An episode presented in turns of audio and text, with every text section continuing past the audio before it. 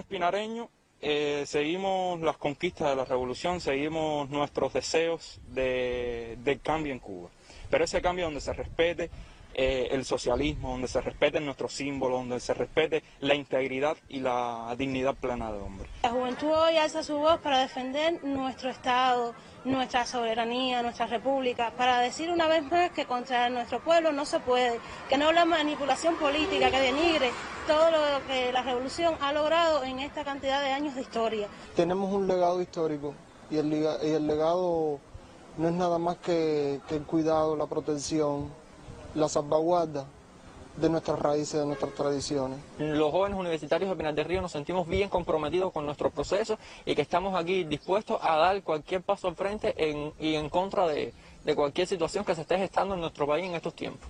En apoyo a Fidel, a Raúl y a nuestro presidente Miguel Díaz Canel también, y bueno, apoyar y decir que la juventud cubana está dispuesta a salvar una vez más nuestra revolución desde cualquier eh, sector, desde cualquier punto de vista. Nosotros somos una juventud comprometida, una juventud revolucionaria, una juventud formada en este proceso y puede estar consciente el gobierno norteamericano, los lacayos imperialistas, que nosotros, nosotros jamás fallaremos y estaremos aquí para defender esta revolución.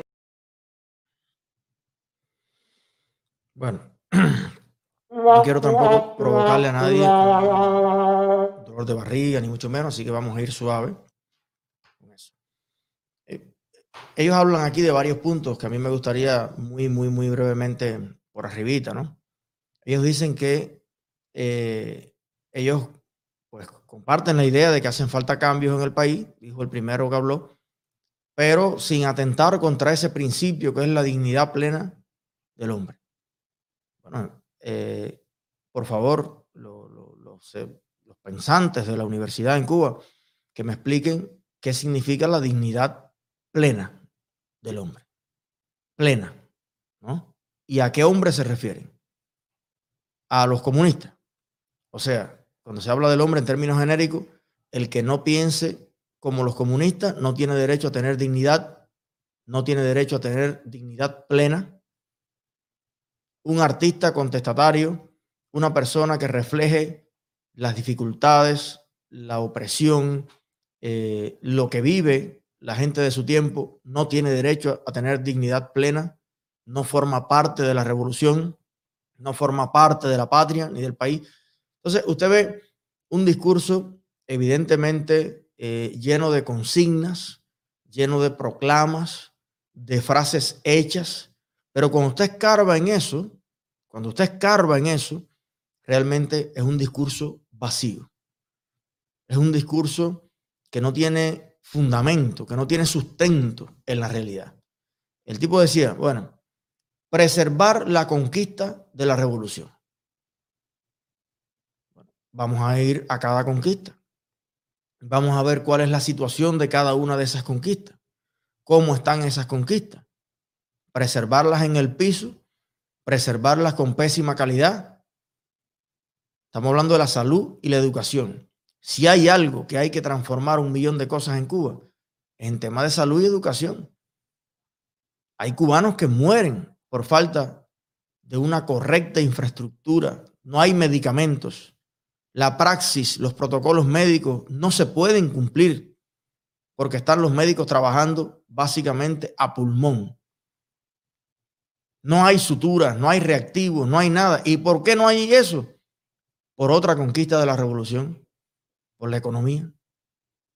Si no hay economía, no hay producción, no puede haber inversión en la salud, inversión en la educación. ¿Y por qué no hay economía?